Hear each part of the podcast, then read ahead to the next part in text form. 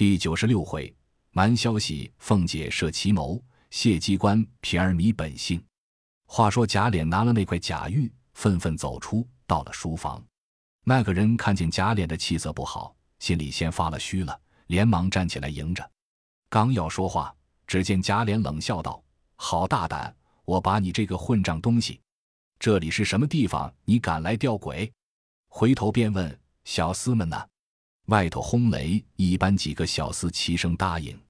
贾琏道：“取绳子去捆起他来，等老爷回来回明了，把他送到衙门里去。”众小厮又一起答应，预备着呢。嘴里虽如此，却不动身。那人先自吓得手足无措，见这般势派，知道难逃公道，只得跪下给贾琏碰头，口口声声指教老太爷别生气，是我一时穷急无奈。才想出这个没脸的营生来，那玉是我借钱做的，我也不敢要了，只得孝敬府里的哥儿玩罢。说毕，又连连磕头。贾琏催道：“你这个不知死活的东西，这府里稀罕你的那朽不了的浪东西！”正闹着，只见赖大进来，陪着笑向贾琏道：“二爷别生气了，靠他算个什么东西？饶了他，叫他滚出去吧。”贾琏道。实在可恶！赖大鼓脸做好做歹，众人在外头都说道：“糊涂狗囊的，还不给也和赖大爷磕头呢！快快的滚吧，还等窝心脚呢！”那人赶忙磕了两个头，抱头鼠窜而去。从此街上闹动了贾宝玉，弄出贾宝玉来。且说贾政那日拜客回来，众人因为灯节底下，恐怕贾政生气，已过去的事了，便也都不肯回。只因元妃的事忙碌了好些时，近日宝玉又病着，虽有旧礼家宴，大家无信，也无有可祭之事。到了正月十七日，王夫人正盼王子腾来京，只见凤姐进来回说：“今日二爷在外，听得有人传说，我们家大老爷赶着进京，离城至二百多里地，在路上没了。太太听见了没有？”王夫人吃惊道：“我没有听见，老爷昨晚也没有说起。”到底在那里听见的？凤姐道：“说是在枢密张老爷家听见的。”王夫人怔了半天，那眼泪早流下来了，因拭泪说道：“回来再叫脸儿，索性打听明白了来告诉我。”凤姐答应去了。王夫人不免暗里落泪，悲女哭地，又为宝玉担忧，如此连三接二都是不随意的事，哪里搁得住？便有些心口疼痛起来。又家家脸打听明白了来说道。舅太爷是赶路劳乏，偶然感冒风寒，到了十里屯地方研医调治，无奈这个地方没有名医，误用了药，一剂就死了。但不知家眷可到了那里没有？王夫人听了一阵心酸，便心口疼的坐不住，叫彩云等扶了上炕，还扎争着叫贾琏去回了贾政，急速收拾行装迎到那里，帮着料理完毕，即刻回来告诉我们，好叫你媳妇放心。贾琏不敢违拗，只得辞了贾政起身。贾政早已知道，心里很不受用。又知宝玉失愈以后神志昏聩，医药无效，又知王夫人心疼。那年正值京察，工部将贾政、宝列一等。二月，吏部带领引荐，皇上念贾政勤俭谨慎，即放了江西粮道。即日谢恩，以奏明启程日期。虽有众亲朋贺喜。贾政也无心应酬，只念家中人口不宁，又不敢单言在家，正在无计可施，只听见贾母那边叫请老爷，贾政急忙进去，看见王夫人带着病也在那里，便向贾母请了安。贾母叫他坐下，便说：“你不日就要赴任，我有多少话与你说，不知你听不听？”说着掉下泪来。贾政忙站起来说道。老太太有话只管吩咐，儿子怎敢不遵命呢？贾母哽咽着说道：“我今年八十一岁的人了，你又要做外人去，偏有你大哥在家，你又不能告亲老。你这一去了，我所疼的只有宝玉，偏偏的又病得糊涂，还不知道怎么样呢。我昨日叫赖生媳妇出去叫人给宝玉算算命，这先生算得好灵，说要娶了金命的人帮扶他，必要冲冲喜才好。”不然只怕保不住。我知道你不信那些话，所以教你来商量。你的媳妇也在这里，你们两个也商量商量，还是要宝玉好呢？还是随他去呢？贾政陪笑说道：“老太太当初疼儿子这么疼的，难道做儿子的就不疼自己的儿子不成吗？只为宝玉不上进，所以时常恨他，也不过是恨铁不成钢的意思。老太太既要给他成家，这也是该当的，岂有逆着老太太不疼他的理？如今宝玉病着，儿子也是不放心，因老太太不叫他见我，所以儿子也不敢言语。我到底瞧瞧宝玉是个什么病？”王夫人见贾政说着，也有些眼圈红，知道心里是疼的，便叫袭人扶了宝玉来。宝玉见了他父亲，袭人叫他请安，他便请了个安。贾政见他脸面很瘦，目光无神，大有疯傻之状，便叫人扶了进去。便想到自己也是望六的人了，如今又放外任，不知道几年回来。倘或这孩子果然不好，一则年老无嗣，虽说有孙子，到底隔了一层。二则老太太最疼的是宝玉，若是有差错，可不是我的罪名更重了。瞧瞧王夫人一包眼泪，又想到他身上，复站起来说：“老太太这么大年纪，想法疼孙子，做儿子的还敢违拗？老太太主意该怎么便怎么就是了。但只姨太太那边不知说明白了没有？”王夫人便道：“姨太太是早应了的，只为牌的事没有结案，所以这些事总没提起。”贾政又道：“这就是第一层的难处。他哥哥在监里，妹子怎么出嫁？况且贵妃的事虽不经婚嫁，宝玉应召已出嫁的姐姐有九个月的功夫，此时也难娶亲。再者，我的起身日期已经奏明，不敢耽搁。这几天怎么办呢？”贾母想了一想，说的果然不错。若是等这几件事过去，他父亲又走了。倘或这病一天重似一天，怎么好？只可越谢礼办了才好。想定主意，便说道：“你若给他办呢，我自然有个道理，包管都碍不着。姨太太那边，我和你媳妇亲自过去求他。盼儿那里，我央科去告诉他，说是要救宝玉的命，诸事将就，自然应的。若说府里娶亲，当真使不得。况且宝玉病着，也不可叫他成亲，不过是冲冲喜。”我们两家愿意，孩子们又有金玉的道理，婚事不用合的了。即挑了好日子，按着咱们家分过了礼，赶着挑个娶亲日子，一概古月不用，倒按宫里的样子，用十二对提灯，一乘八人轿子抬了来，照南边规矩拜了堂，一样坐床撒帐，可不是算娶了亲了吗？宝丫头心地明白，是不用虑的，内中又有袭人，也还是个妥妥当当的孩子。再有个明白人，常劝他更好，他又和宝丫头合得来。再者，姨太太曾说，宝丫头的金锁也有个和尚说过，只等有玉的便是婚姻。焉知宝丫头过来，不因金锁到招出他那块玉来，也定不得。从此一天好似一天，岂不是大家的造化？这会子只要立刻收拾屋子，铺排起来。这屋子是要你派的，一概亲友不请。也不排筵席，待宝玉好了，过了公服，然后再摆席请人，这么着都赶得上。你也看见了他们小两口的事，也好放心的去。贾政听了原不愿意，只是贾母做主，不敢违命，勉强陪笑说道：“老太太想的极是，也很妥当，只是要吩咐家下众人不许吵嚷的里外皆知，这要担不是的。姨太太那边只怕不肯。”若是果真应了，也只好按着老太太的主意办去。贾母道：“姨太太那里有我呢，你去吧。”贾政答应出来，心中好不自在。因父认识多，不理领平，亲友们见人，种种应酬不绝，竟把宝玉的事听凭贾母交与王夫人凤姐儿了。唯将荣禧堂后身王夫人内屋傍边一大跨所二十余间房屋指与宝玉，余者一概不管。贾母定了主意，叫人告诉他去。贾政之说很好，此事后话。且说宝玉见过贾政，袭人扶回里间炕上，因贾政在外，无人敢与宝玉说话，宝玉便昏昏沉沉的睡去。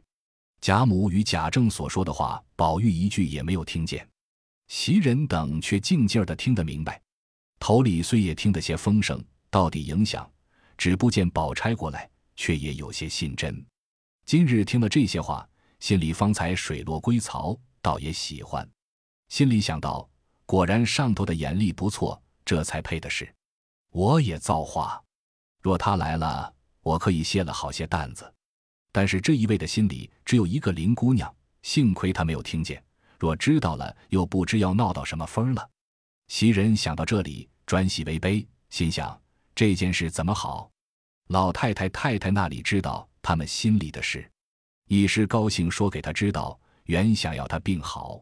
若是他仍似前的心事，初见林姑娘便要摔玉砸玉。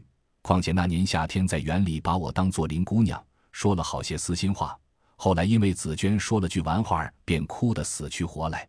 若是如今和他说要娶宝姑娘，竟把林姑娘撂开，除非是他人事不知还可；若稍明白些，只怕不但不能冲喜，竟是催命了。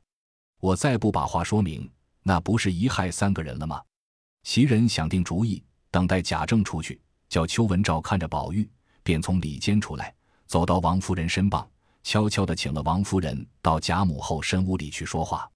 贾母只道是宝玉有话，也不理会。还在那里打算怎么过礼，怎么娶亲？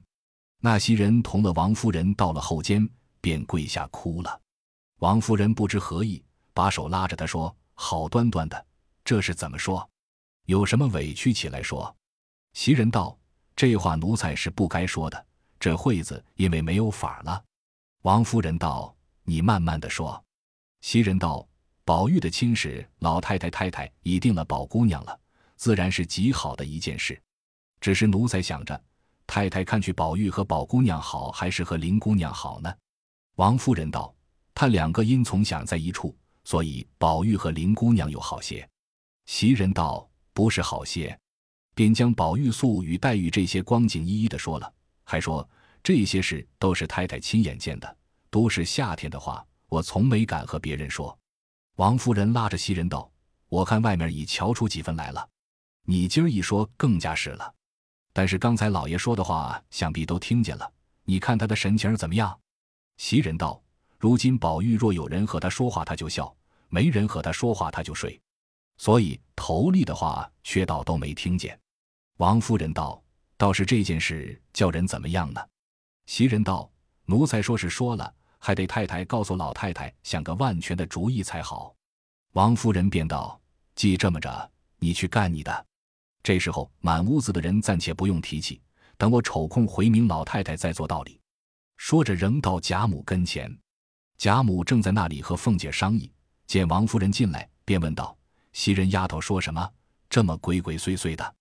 王夫人趁问，便将宝玉的心事细细回明贾母。贾母听了，半日没言语。王夫人和凤姐也都不再说了。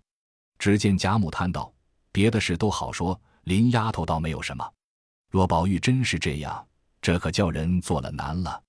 只见凤姐想了一想，因说道：“难道不难？只是我想了个主意，不知姑妈肯不肯？”王夫人道：“你有主意，只管说给老太太听，大家娘儿们商量着办罢了。”凤姐道：“依我想，这件事只有一个调包的法子。”贾母道：“怎么调包？”凤姐道。如今不管宝兄弟明白不明白，大家吵嚷起来，说是老爷做主，将林姑娘配了他了。瞧他的神情儿怎么样？要是他全不管，这个班儿也就不用调了；若是他有些喜欢的意思，这事却要大费周折呢。王夫人道：“就算他喜欢，你怎么样办法呢？”凤姐走到王夫人耳边，如此这般的说了一遍。王夫人点了几点头，笑了一笑，说道。也罢了，贾母便问道：“你娘儿两个捣鬼，到底告诉我是怎么着呀？”凤姐恐贾母不懂，露泄机关，便也向耳边轻轻的告诉了一遍。贾母果真一时不懂，凤姐笑着又说了几句。贾母笑道：“这么着也好，可就只特苦了宝丫头了。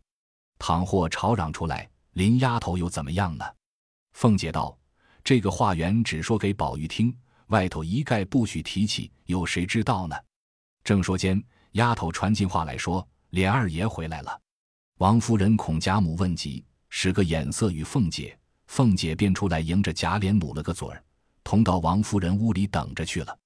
一会儿，王夫人进来，已见凤姐哭得两眼通红。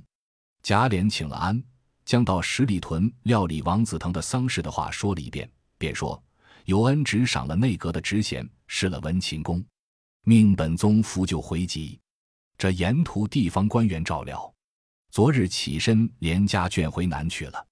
舅太太叫我回来请安问好，说如今想不到不能进京，有多少话不能说。听见我大舅子要进京，若是路上遇见了，便叫他来到咱们这里细细的说。”王夫人听毕，其悲痛自不必言。凤姐劝慰了一番，请太太略歇一些，晚上来再商量宝玉的事罢。说毕，同了贾琏回到自己房中，告诉了贾琏，叫他派人收拾新房。不提。一日，黛玉早饭后带着紫娟到贾母这边来，一则请安，二则也为自己散散闷。出了潇湘馆，走了几步，忽然想起忘了手绢子来，因叫紫娟回去取来。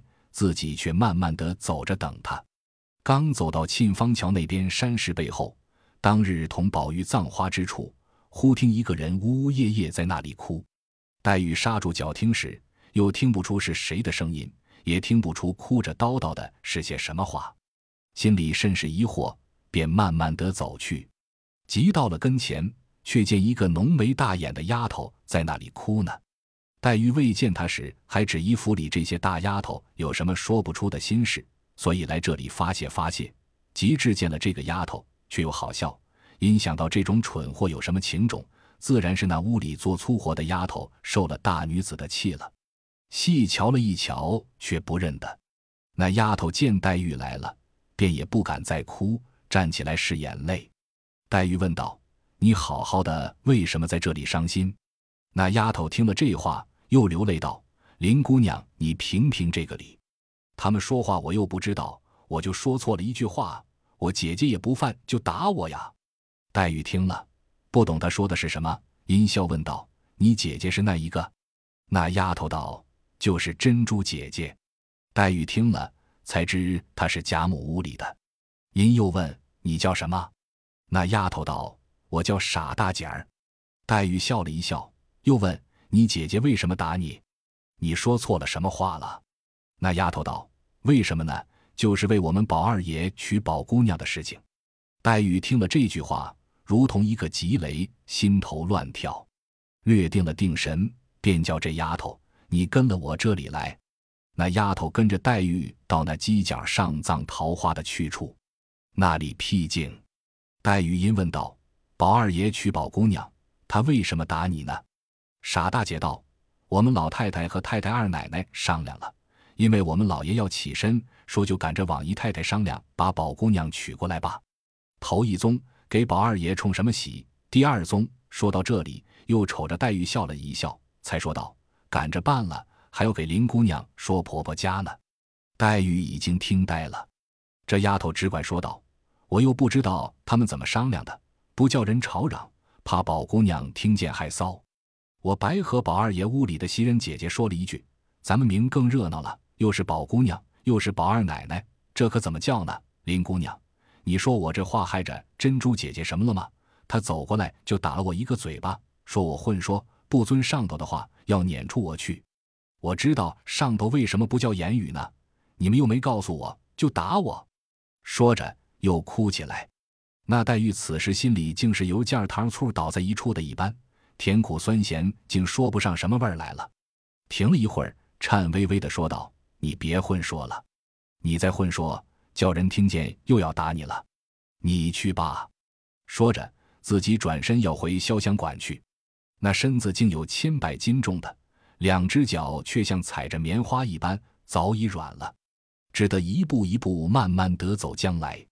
走了半天，还没到沁芳桥畔，原来脚下软了。走得慢，且又迷迷痴痴，信着脚从那边绕过来，更添了两件地的路。这时刚到沁芳桥畔，却又不知不觉地顺着堤往回里走起来。紫娟取了卷子来，却不见黛玉。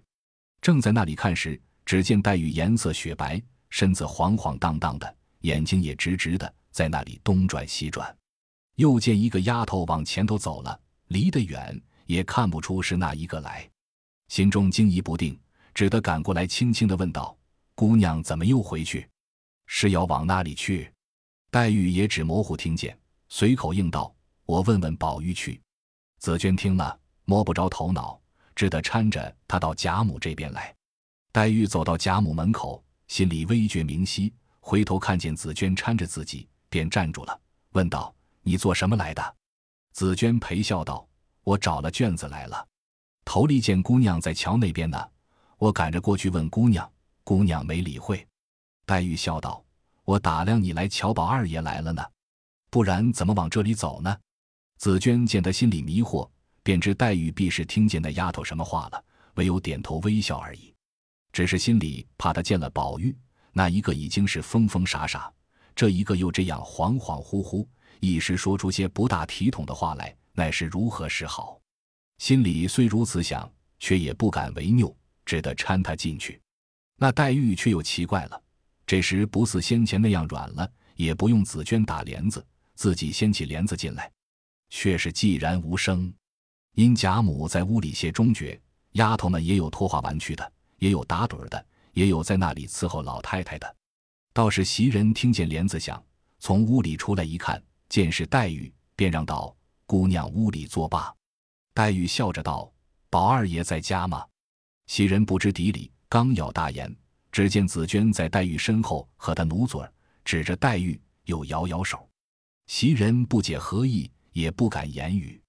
黛玉却也不理会，自己走进房来，看见宝玉在那里坐着，也不起来让座，只瞅着嘻嘻的傻笑。黛玉自己坐下，却也瞅着宝玉笑。两个人也不问好，也不说话，也无推让，只管对着脸傻笑起来。袭人看见这番光景。心里大不得主意，只是没法儿。忽然听着黛玉说道：“宝玉，你为什么病了？”